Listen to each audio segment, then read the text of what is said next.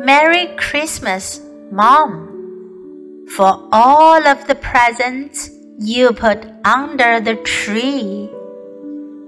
For all of the times you picked up after me. For all of the times that you tucked me in tight and we stayed up to talk long into the night. For all of the days I was feeling so down, and the times that you turned to a smile my frown. For the cookies you baked and the stockings you stuffed. For the cuts that you healed and the pillows you fluffed.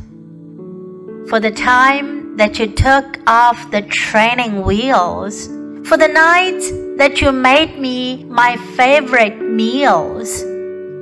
For the years throughout elementary school, for knowing the right thing isn't always what's cool, for putting up with those preteen years, for making it through all the laughs and the tears, for all of the days that you loved me so much, even during the times that I made it so tough, for all of the memories we have already shared, for the future for which we cannot be prepared, for being there for that one year old boy who sat in the house and sucked on his thumb, for working so hard at being his mom and making that boy into the man I've become.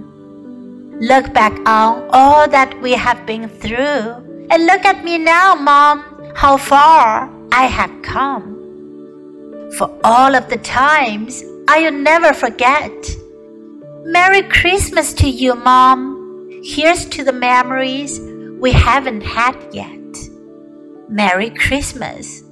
Love. Song.